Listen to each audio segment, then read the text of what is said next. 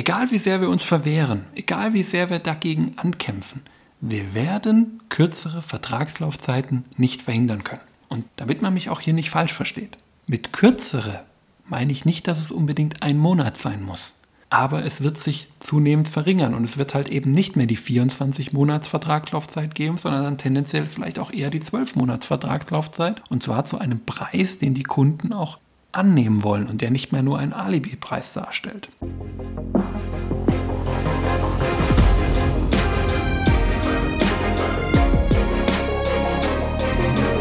Herzlich willkommen zu Hashtag Fitnessindustrie der Podcast über die deutsche Fitnessbranche. Von und mit Andreas Bechler.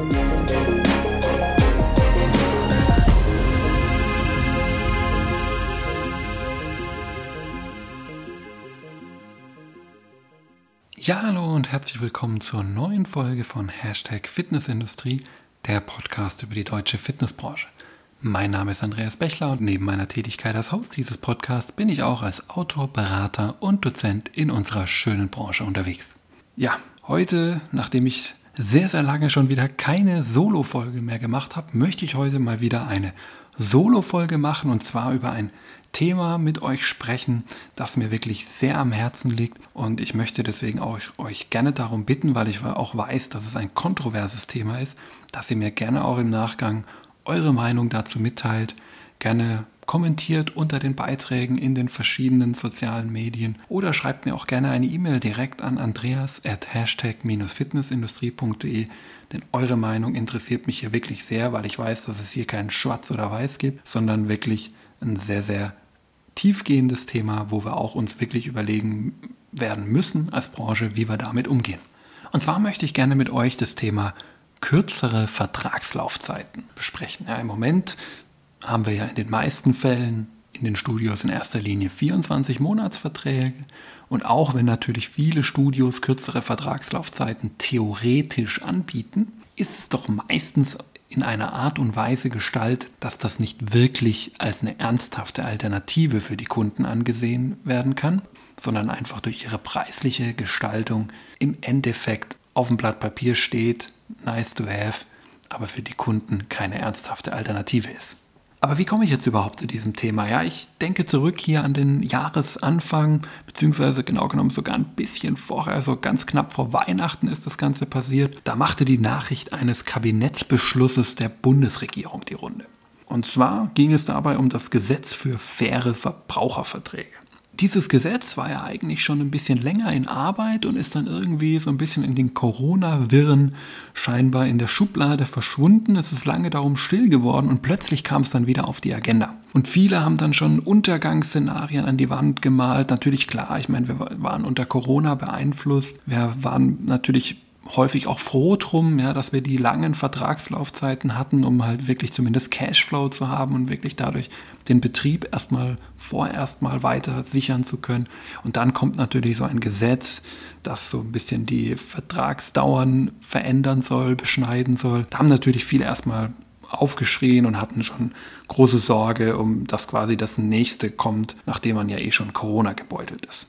Am Ende war es aber alles halb so wild, würde ich mal sagen, denn lange Laufzeiten bleiben ja zumindest nach dem aktuellen Stand möglich. Und ähm, das hat ja auch der Janosch Marx, der Geschäftsführer der Fitness Management, hier im Podcast in der Folge 30 gesagt, als wir auf das letzte Jahr 2020 gemeinsam zurückgeblickt haben. Verlinke ich dir gerne in die Show Notes, dass dieses Gesetz wohl die beste Alternative ist, die hätte rauskommen können. Ja, also am Ende alles halb so wild. Auf der anderen Seite haben aber nicht wenig Fitnessstudios im Corona-Jahr 2020, um die schlechte Anfangszeit des Jahres wieder aufzuholen, Mitgliedschaft mit einer sehr kurzen Laufzeit angeboten. Ja, teilweise war das sogar nur ein einziger Monat. Ja, man kann quasi so ein bisschen sagen, diese Studios haben damit einen potenziellen Ausgang des Gesetzgebungsverfahrens, der damals ja noch nicht so klar war, wie er jetzt heute ist, auch wenn es heute noch nicht final ist und nicht durch ist. Ja, es liegt noch im Bundestag. Also es ist noch nicht abgestimmt, ja, aber damit hat man natürlich so ein Gesetzgebungsverfahren, so einen Ausgang des Gesetzgebungsverfahrens im Grunde so ein bisschen vorweggenommen. Ja, natürlich geschah das in erster Linie aus Marketinggründen, ist auch klar. Ja, wir warten gerade den ersten Lockdown hinter uns, das war so die Sommerzeit. Viele haben sich dann natürlich auch gefragt, okay, die Kunden sind jetzt vielleicht so ein bisschen unter der Einwirkung des ersten Lockdowns, überlegen sich das jetzt auch mit Verträgen vielleicht zweimal. Ja, viele haben ja schon daran gedacht, oh, was passiert im nächsten Winter?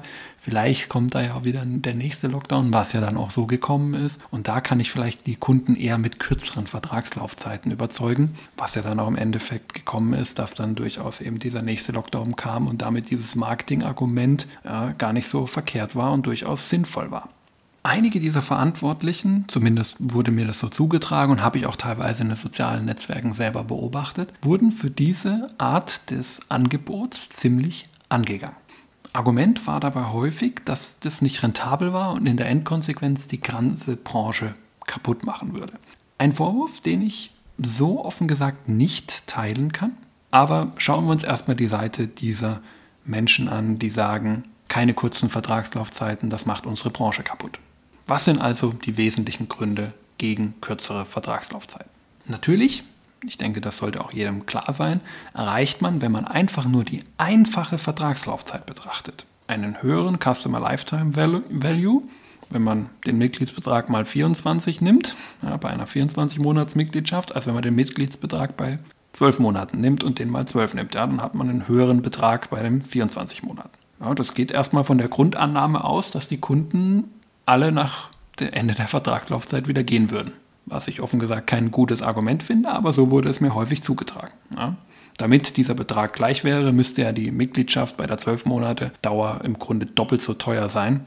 Das, glaube ich, hat dann doch kein Betreiber gemacht. Und auf der anderen Seite würde natürlich auch dieser Gesetzesvorschlag, der jetzt eingebracht ist, diese überhaupt nicht mehr zulassen. Ebenso haben natürlich auch viele gesagt, und dem Argument kann ich auch durchaus folgen und kann ich auch nachvollziehen, haben diese langen Vertragslaufzeiten natürlich gerade in so einer Pandemiezeit einem Betreiber einem hohen, ein hohes Maß an Planungssicherheit gegeben. Das ist, glaube ich, jetzt gerade ein besonders hohes Gut für uns, dass wir doch ein bisschen mit diesen Verträgen planen können und jetzt nicht äh, quasi, wie es ja auch in anderen Ländern durchaus war, die diese Vertragslaufzeitmodelle von 24 Monaten ja gar nicht kennen, dass die natürlich dann erheblich in die Zahlungsschwierigkeiten gelaufen sind und da natürlich ganz andere andere Insolvenzzahlen äh, bekannt sind, als es jetzt bei uns zum Beispiel in Deutschland war. Ein anderes Argument, was ich auch sehr häufig höre, ist das Argument der Kundenfreundlichkeit. Viele haben wir hier gesagt, ja, damit ich ein sportliches Ziel erreiche, ein Trainingsziel erreiche, indem wir zum Beispiel abnehmen oder Schmerzreduktion, solche Sachen, ja, die typischen Ziele, die wir ja im Endeffekt bei uns haben, bedarf es natürlich einer gewissen Zeit, bis der Kunde sie verwirklicht hat. Logisch. Ja. Ich glaube, jeder, der ein bisschen Ahnung hat von Training, dafür muss man noch nicht mal ein ausgebildeter Sportwissenschaftler sein, ist es klar, dass Training nicht von heute auf morgen passiert, sondern dass es seine Zeit braucht.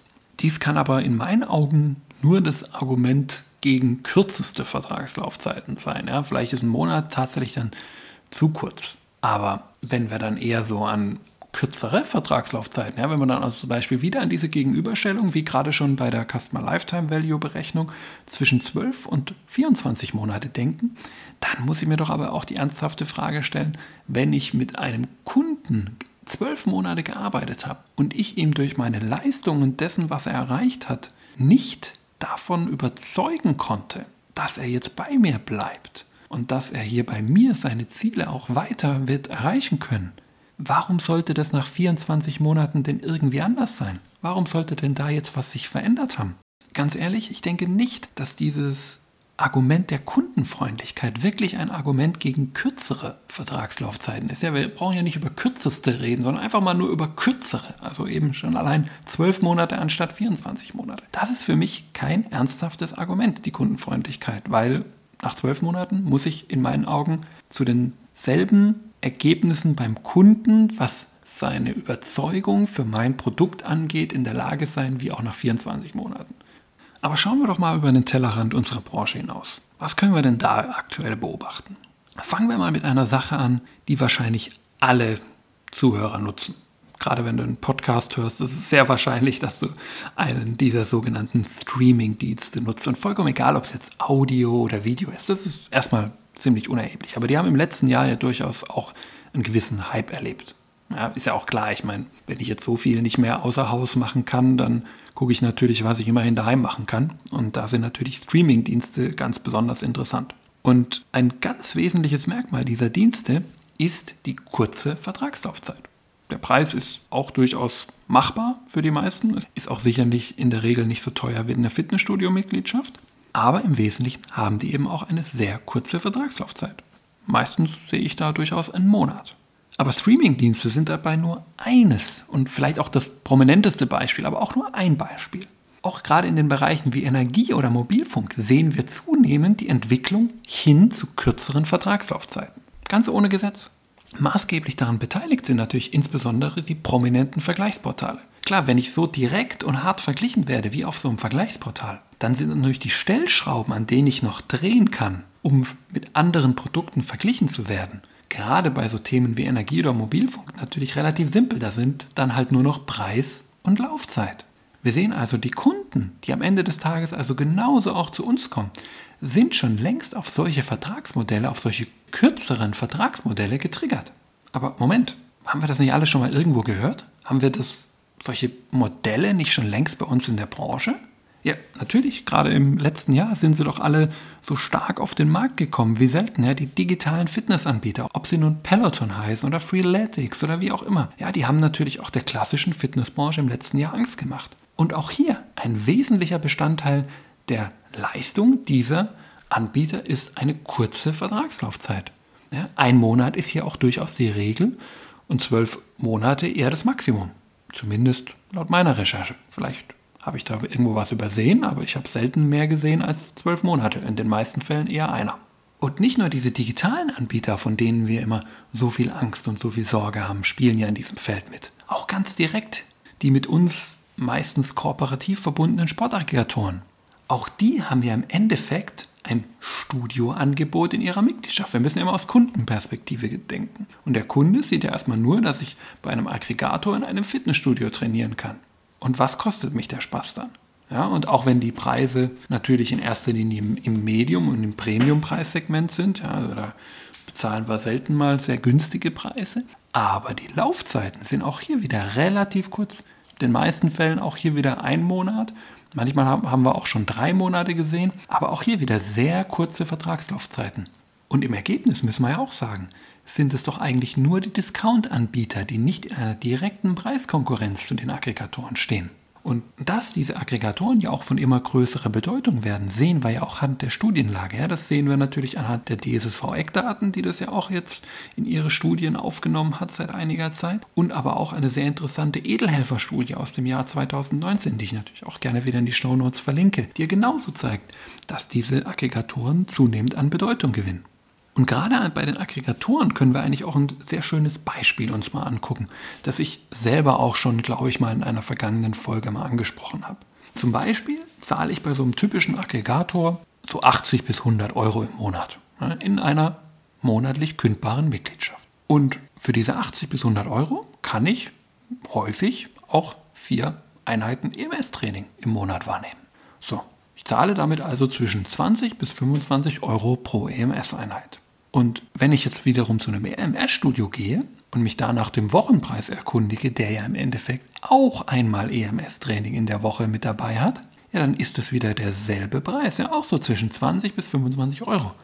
Aber der entscheidende Unterschied, das ist eine 24-Monats-Mitgliedschaft in dem EMS-Studio. Und bei dem Aggregator bin ich in einer monatlich kündbaren Mitgliedschaft. Jetzt nehmen wir doch mal die Kundenperspektive ein. Stell dir mal vor, du bist Kunde. Wo würdest du jetzt hingehen? Zum Aggregator oder zum EMS-Studio. Ich glaube, es ist nachvollziehbar, dass ich sage, natürlich gehe ich zum Aggregator, weil zum einen habe ich eine kürzere Kündigungszeit bei fast gleichem Preis und ich kann auch noch mehr Angebote wahrnehmen. Also auch hier werden wir zunehmend aus der eigenen Branche unter Druck gesetzt, was kürzere Vertragslaufzeiten angeht. Das heißt, zusammengefasst, wir haben zum einen die Einflüsse von außerhalb der Branche, ja, ich habe es ja vorhin schon angesprochen, so diese Streaming-Dienste oder auch über Vergleichsportale bei Energie- und Mobilfunkverträgen, die den Kunden auf kürzere Vertragslaufzeiten triggern. Wir haben die Einflüsse aus der eigenen Branche, wenn wir die digitalen Fitnessangebote ansehen, die genauso auch wieder über kürzere Vertragslaufzeiten arbeiten. Und zu guter Letzt haben wir sogar die ganz direkten Einflüsse über, die, über unsere direkten Kooperationspartner, die Aggregatoren, die auch wieder kurze Vertragslaufzeiten anbieten. Und alle drei, die ich jetzt gerade genannt habe, vereint ja ein wesentliches Erfolgsargument, nämlich die Preis- und insbesondere eben auch Vertragsgestaltung dieser Anbieter. Und damit steht für mich eine Sache klar fest. Egal wie sehr wir uns verwehren, egal wie sehr wir dagegen ankämpfen, wir werden kürzere Vertragslaufzeiten nicht verhindern können. Und damit man mich auch hier nicht falsch versteht. Mit kürzere meine ich nicht, dass es unbedingt ein Monat sein muss.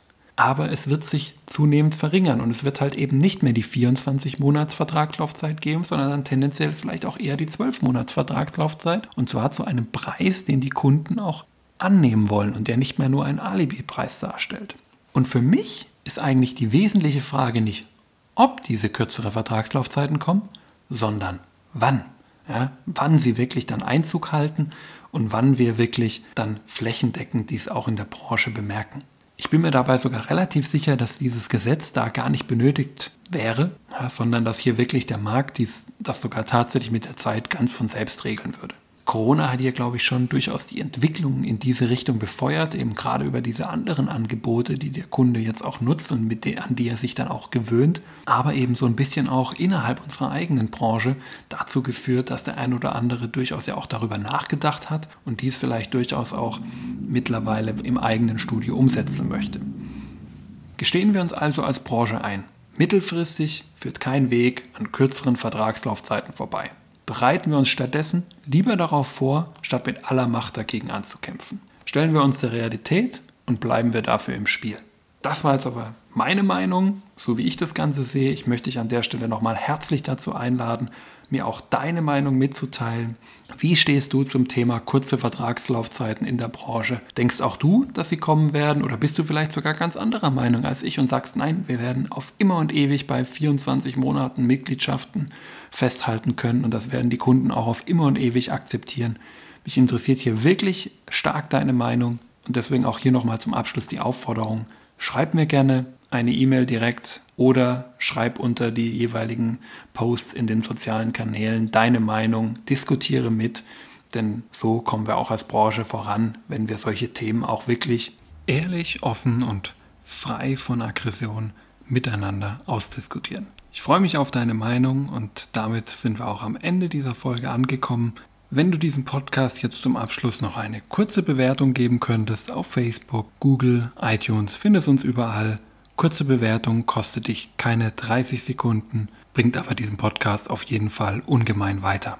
Und jetzt wünsche ich dir noch eine angenehme Woche, eine gute Zeit, beste Gesundheit natürlich auch in dieser Zeit und freue mich auch, dich in der nächsten Folge wiederzusehen. Bis dahin, alles Gute, dein Andreas von Hashtag Fitnessindustrie.